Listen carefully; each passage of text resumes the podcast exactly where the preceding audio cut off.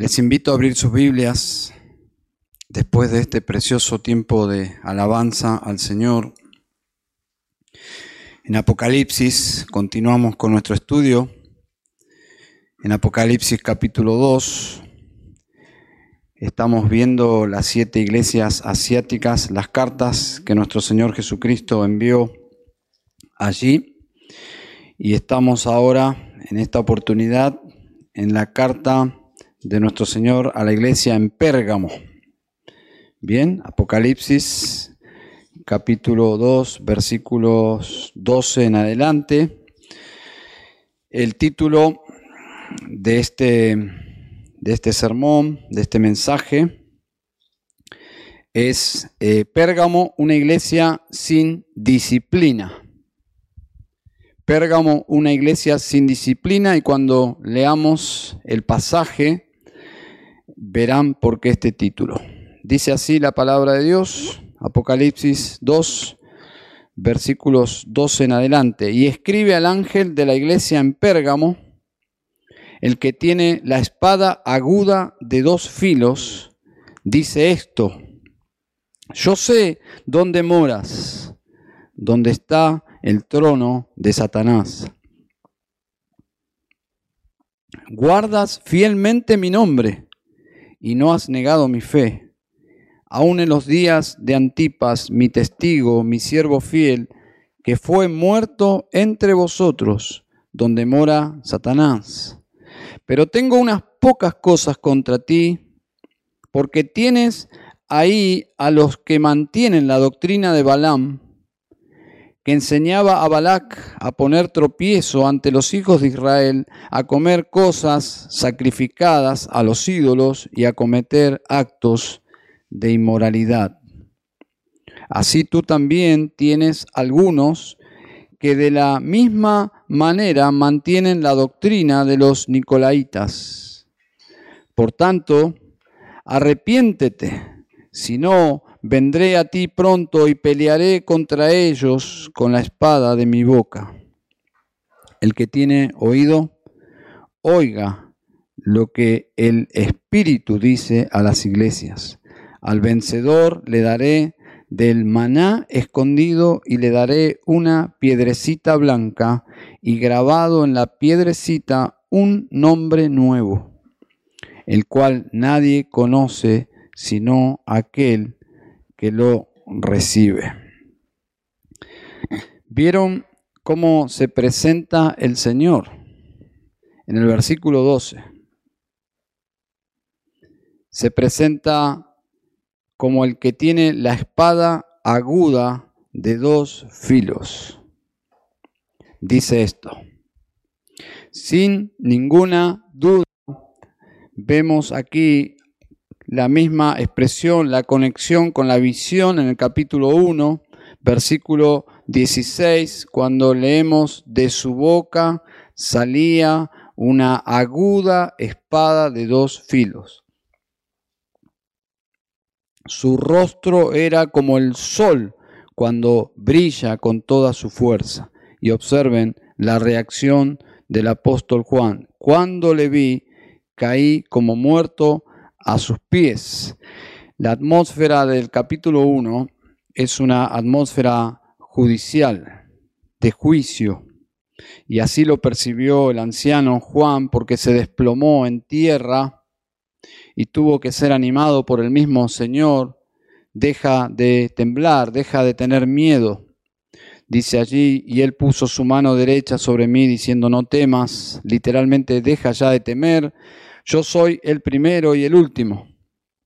Y sin dudas es una introducción, esta presentación de la carta. El mismo Señor se presenta de forma amenazante. El que tiene la espada aguda de dos filos dice esto.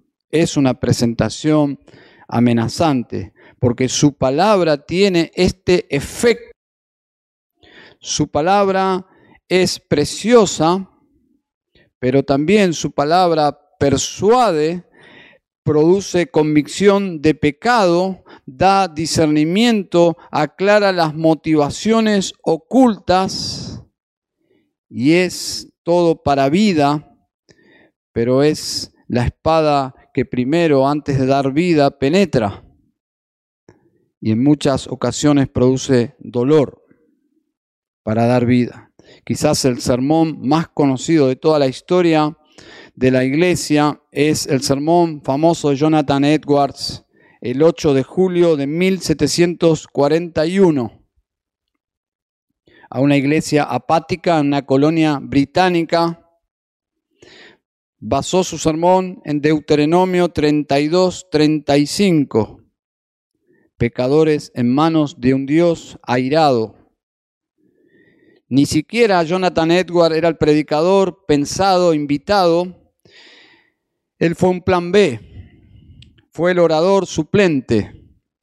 Ese sermón ya el pastor Edwards lo había predicado en su propia iglesia, tenía eh, el manuscrito, pero lo tenía memorizado. Como de costumbre, él acostumbraba a leerlo textualmente, palabra por palabra.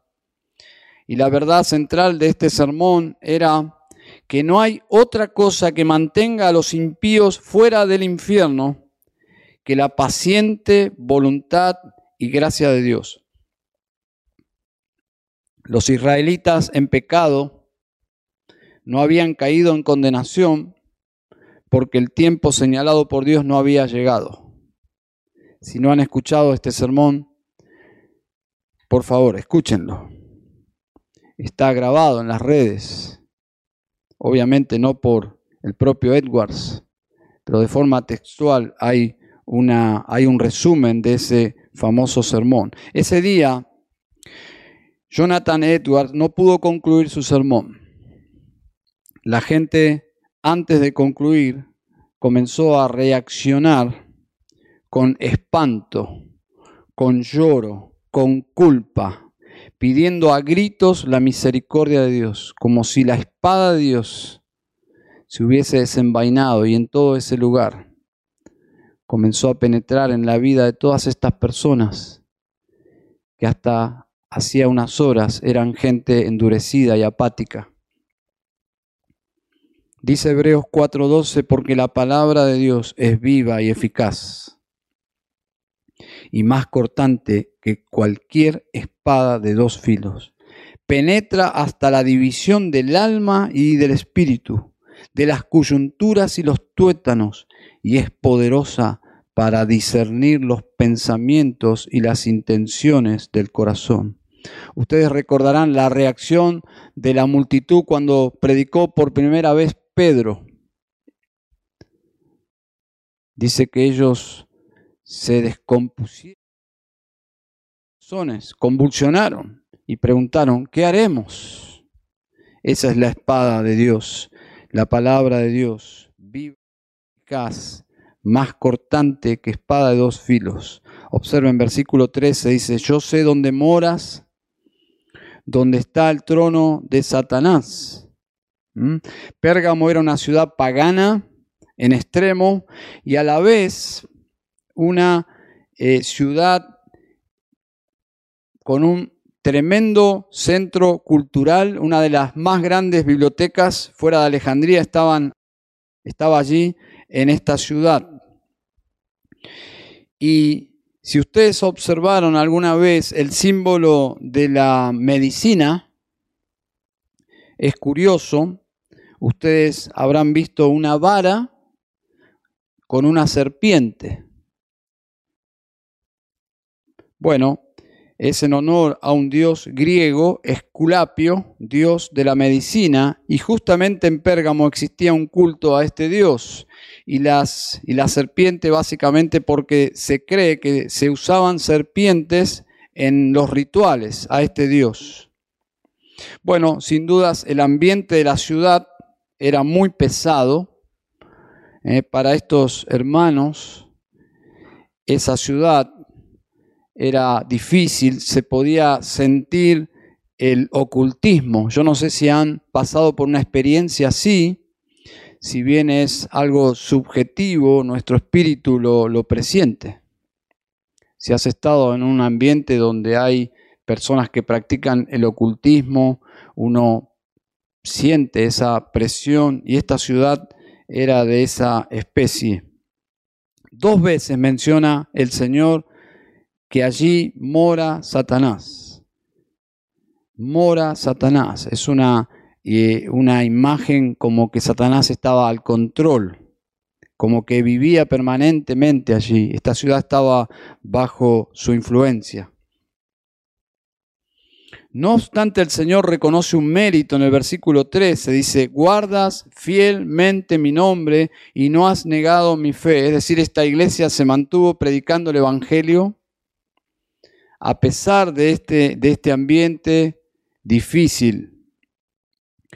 Aún en los días de mucho peligro, ellos no dejaron de identificarse con el Señor. Hay una frase ahí, aún en los días y cita allí un martirio como ejemplo de fidelidad. Probablemente fue un anciano de la iglesia, este hombre llamado Antipas, mi testigo, mi siervo fiel, que fue muerto entre vosotros. Es decir, días difíciles para la iglesia. Pero hay una confrontación que esta iglesia toleraba en la congregación a personas que no deberían haber estado en comunión con la iglesia. Ellos se negaron por algún motivo a practicar la disciplina eclesial. Observen versículo 14, pero tengo unas pocas cosas contra ti porque tienes ahí, porque tienes ahí a los que mantienen la doctrina de Balaam. Los tienes allí, están en la iglesia. La historia de Balaam y Balak. ¿eh? Seguramente has leído esta historia que comienza ahí en Números, capítulo 22. Pero aquí encontramos un resumen de esa historia impactante. Dice allí la doctrina de Balaam que enseñaba a Balak a poner tropiezo entre los hijos de Israel. Te animo a leer nuevamente esta historia. Este falso profeta Balaam, una especie de brujo, mezcla de profeta, un personaje siniestro que aparece allí. Y este hombre que parecería ser temeroso de Dios, pero nada más lejos de la verdad, aconseja al rey de Moab, un pueblo enemigo de Israel, que buscaba solamente el mal para Israel, lo aconseja, dice, lo aconseja. ¿De qué forma? Dice, a poner tropiezo ante los hijos de Israel. ¿Cómo lograr que el pueblo de Dios dejara de ser fiel a Dios? ¿Cómo lograr que Israel sea débil y vulnerable? Observen esa conversación. ¿Qué clase de consejería es esta? Es consejería satánica. Este rey está pidiendo la información de cómo Israel podía caer en pecado, porque ese fue el plan, que la disciplina de Dios caiga sobre su pueblo. ¿Cómo? Haciendo tropezar a Israel. Que Israel caiga en pecado, es el es el plan de Satanás para nosotros también. La iglesia, para cada creyente en particular. Los moabitas crearon tropiezos, emboscadas de inmoralidad al pueblo de Dios y Satanás no ha cambiado su plan. Si hay entre nuestros oyentes, entre nuestros seguidores, los que están eh, viendo este, esta transmisión, están escuchando este sermón, es bueno pensar, Satanás está detrás de toda actividad de inmoralidad. Él es el que promueve con sus espíritus inmundos, promueven la inmoralidad justamente con este mismo propósito, debilitar al pueblo de Dios. Si estás luchando, por ejemplo, con pornografía, Recordá, cada vez que seas tentado a mirar pornografía, tenés que recordar que Satanás está detrás de esa tentación de esa, de, esa actuación. Escondido. No solo tu carne, ¿eh? no solo tu carne es seducida. Satanás promueve la caída de los creyentes porque él sabe que debilitándolos por prácticas pecaminosas, realmente son vulnerables, son deficientes en su adoración y servicio al Señor.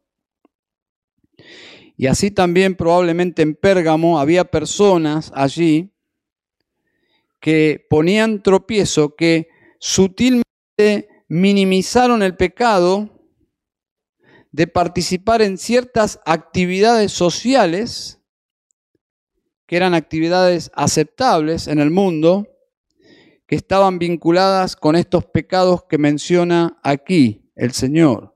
Comer cosas sacrificadas a los ídolos y acometer actos de inmoralidad. Era muy común que los gremios, los gremios de diferentes labores, convocaban fiestas para invocar la prosperidad, invocaban sus dioses y celebraban culto a esos dioses para que ellos para recibir la bendición de ellos y practicaban estas cosas. Y quizás había personas en la iglesia que promovían minimizando la gravedad de participar de estas cosas. Hay personas que actúan así y dicen, pero ¿qué tiene de malo tal práctica? Interesante, ¿no? Eso es un sutil una sutil colocación de tropiezo. Pero ¿qué tiene de malo asistir a tal lugar? ¿O qué tiene de malo usar cierto tipo de, vestido? Y ellos van acercándose de forma peligrosa cada vez más a la cornisa, pero van empujando a creyentes ingenuos hacia el mundo. Y había personas dentro de la congregación poniendo tropiezos a los santos y la iglesia no estaba haciendo nada. Un pastor contaba que en un campamento de jóvenes él estaba predicando eh, la santidad, principios de santidad, y había un líder presente un líder de, alabanza que continuamente lo combatía y lo descalificaba y lo cuestionaba. Le llamó la atención esta conducta hasta que en privado lo enfrentó. Lo enfrentó en privado, lo confrontó y le pidió explicación de por qué esta actitud si él estaba enseñando la escritura. Bueno, este joven, después de bajar la guardia, confesó que estaba viviendo una terrible vida doble. Estaba sirviendo en la iglesia, en la música y a la vez viviendo en la más profunda inmoralidad y se quebrantó. Pero mientras él, estaba viviendo esa vida doble, paralela, es que él estaba combatiendo los principios de Dios, los principios de santidad. Cuidado, Cuidado con los abogados del diablo, los que defienden sutilmente causas extrañas y prácticas cuestionables, cuidado, que ponen tropiezo a los santos. Y la iglesia no hacía nada y los santos estaban asistiendo y pecando y debilitando a la congregación comiendo cosas sacrificadas a los ídolos y cometiendo actos de inmoralidad. El versículo 15 dice, así tú también tienes algunos que de la misma manera mantienen la doctrina de los nicolaitas. La misma expresión.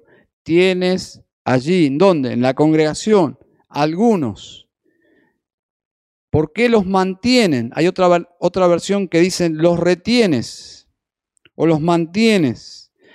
¿eh? Y aquí encontramos a los que mantienen la doctrina de los nicolaitas. Bueno, lo único que sabemos de los nicolaitas es lo que dijo anteriormente el Señor en el versículo 6.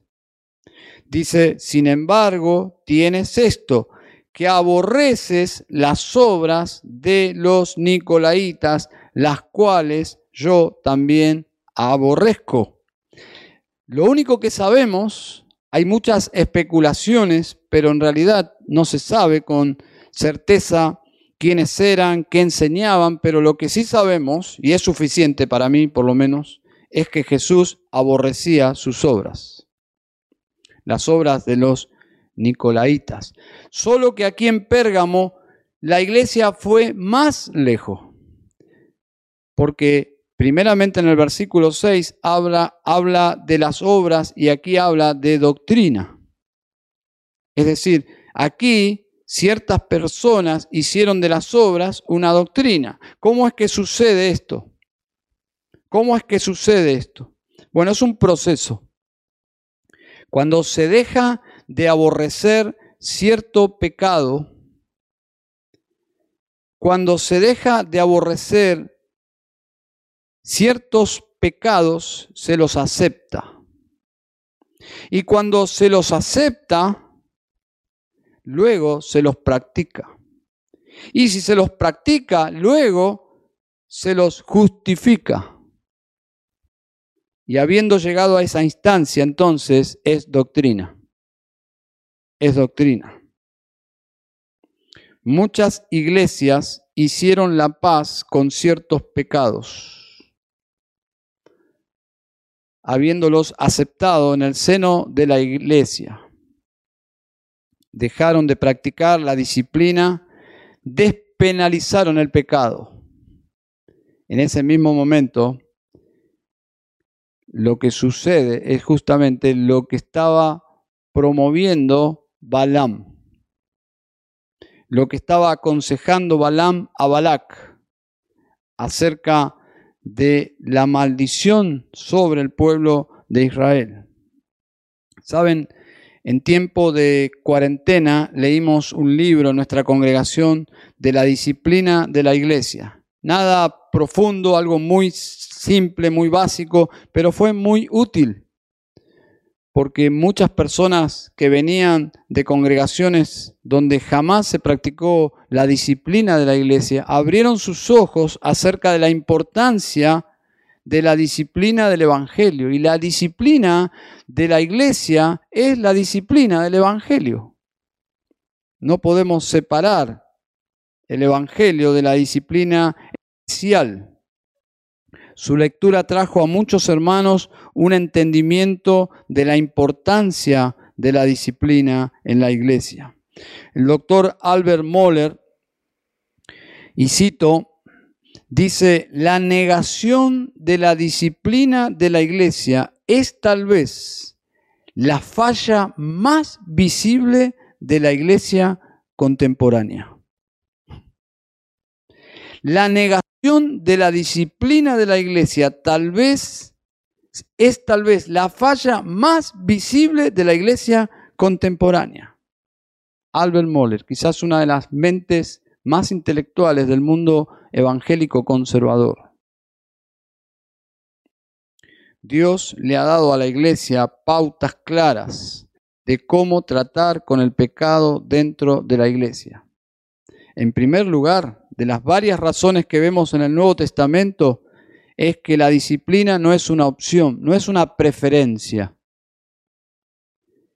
Es, una, es un acto de obediencia. Glorificamos a Dios cuando nos ponemos contra el pecado y disciplinamos el pecado como Él lo enseña. La disciplina en la iglesia es un mandato no es una postura. La iglesia no tiene derecho a decir, ¿qué postura tienen ustedes en cuanto a la disciplina? ¿Se hace o no se hace? La iglesia no tiene ese derecho. Si es una iglesia de Cristo, está bajo esta, eh, este dogma, esta doctrina, esta enseñanza. En segundo lugar, la disciplina persigue la restauración del ofensor. Y digo esto porque muchas personas ven la disciplina como una especie de inquisición romana, nada más lejos de la verdad. La disciplina persigue la restauración, es alejar al creyente del pecado. y si es creyente se alejará del pecado. Luchamos por medio de la disciplina contra el poder corruptor que tiene el pecado. Leímos al principio, primera de Corintios 5, el versículo 6 dice, no es buena vuestra jactancia. ¿No sabéis que un poco de levadura leuda toda la masa? El pecado va por más, siempre va por más. Es como la levadura. Cuando practicamos el pecado y no, y no practicamos la disciplina, es justamente la fórmula del desastre. Cuando practicamos la disciplina, luchamos por el testimonio de Cristo en el mundo. La iglesia mantiene una postura correcta frente al mundo. John Owen escribió, cuando los inconversos pueden ver tan poca diferencia entre sus propias vidas y la de una persona que profesa el cristianismo pero que no mortifica sus pecados, entonces no ven ninguna necesidad de ser convertidos. Si la iglesia practica los mismos pecados que el mundo, entonces, ¿qué necesidad tiene el mundo de ser iglesia, de venir a Cristo?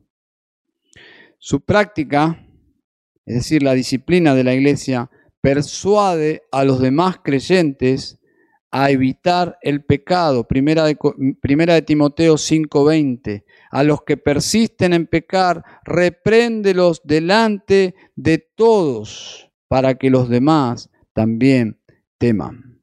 El temor de Dios, la santidad, son dos cosas que van unidas.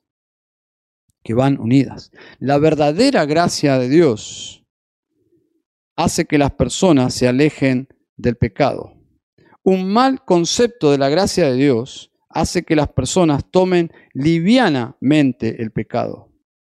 Eso es lo que tuvo que enseñar en la ciudad de Creta.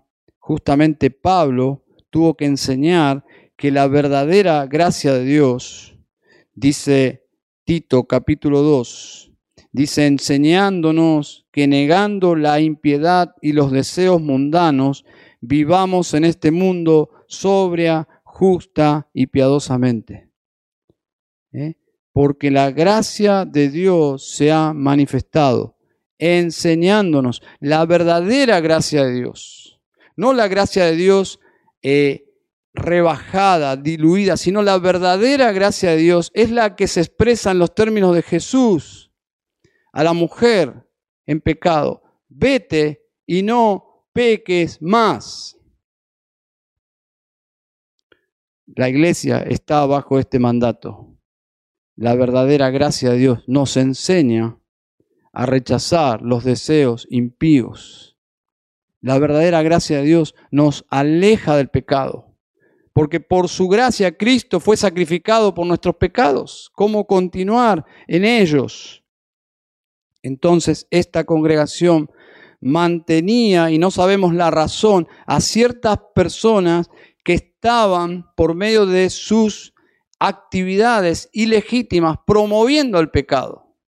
En la doctrina de los nicolaitas, que Jesús aborrecía, en el consejo de Balaam, de cómo hacer que tropiecen los creyentes. Leemos el versículo 16, por tanto, arrepiéntete, si no, vendré a ti pronto y pelearé contra ellos con la espada de mi boca. Otra vez, esa espada de dos filos, la palabra de Dios. Arrepiéntete.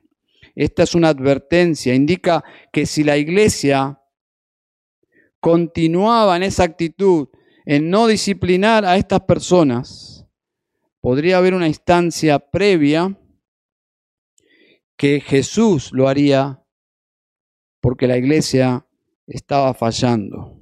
¿Mm? El Señor aplicaría la disciplina contra estos dos grupos. ¿Cuáles dos grupos? Bueno, los que mantienen la doctrina de Balaam y los que mantienen la doctrina de los nicolaitas. Si no se arrepienten, y la idea de arrepentirse es que saquen a estas personas de la iglesia. Si ellos no se arrepienten y ellos no hacen nada con estas personas, Jesús va a hacerlo personalmente. Él lo haría. Dice, vendré a ti, a la congregación, y pelearé contra ellos con la espada de mi boca.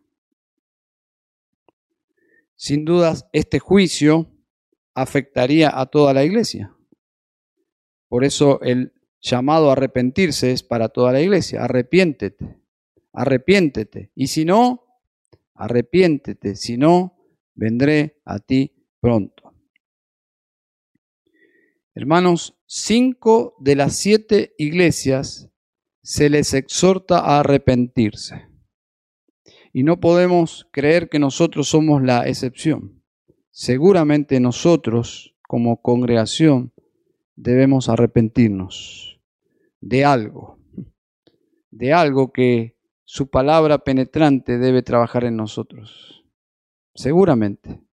No debemos caer en la falacia de creer que somos una iglesia eh, sin nada para arrepentirnos. Arrepiéntete aquí es un mandato que aplica a los cristianos porque es parte esencial de la vida cristiana. Todo el tiempo debemos arrepentirnos, todo el tiempo, todo el tiempo. Debemos tener Biblias húmedas, arrugadas por las gotas de lágrimas que caen de nuestros rostros, todo el tiempo. Observen la promesa, qué interesante. Dice, el que tiene oído, oiga lo que el Espíritu dice a las iglesias.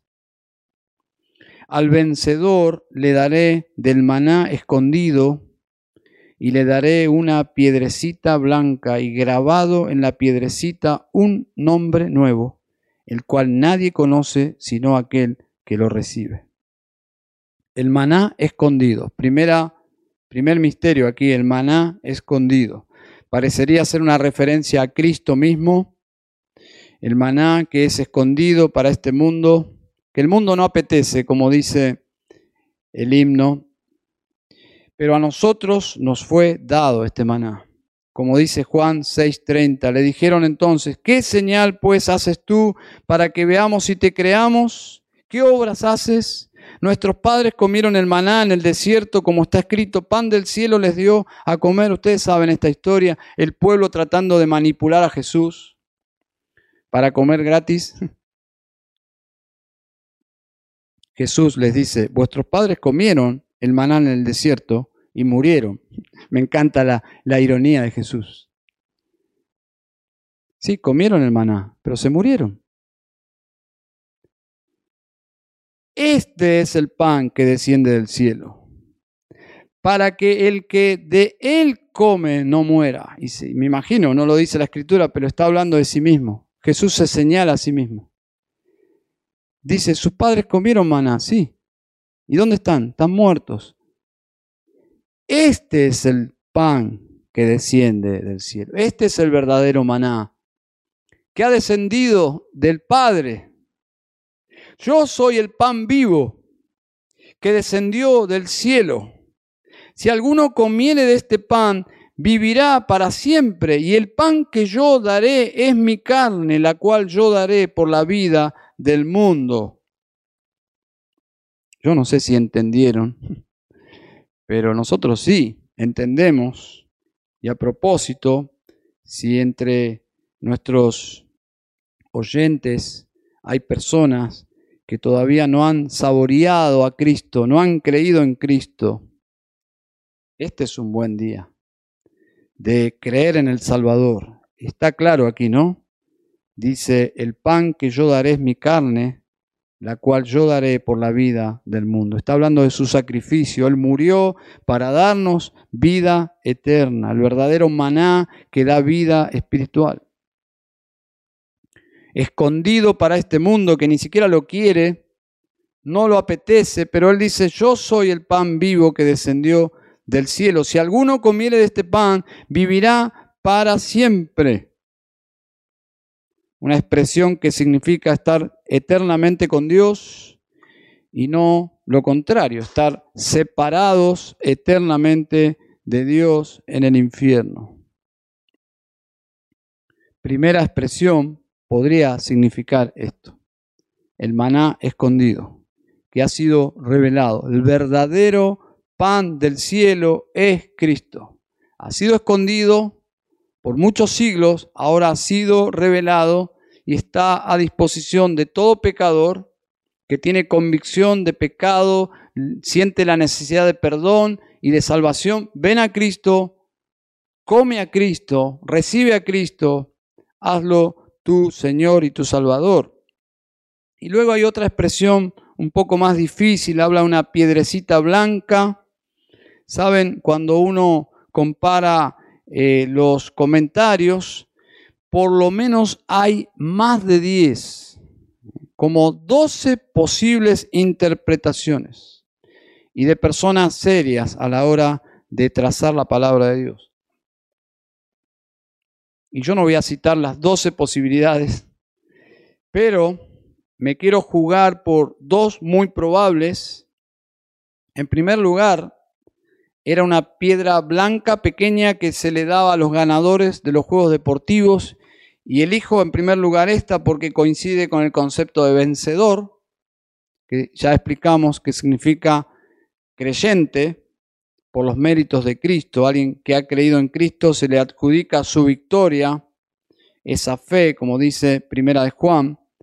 Nuestra fe es la victoria, es la fe en Cristo.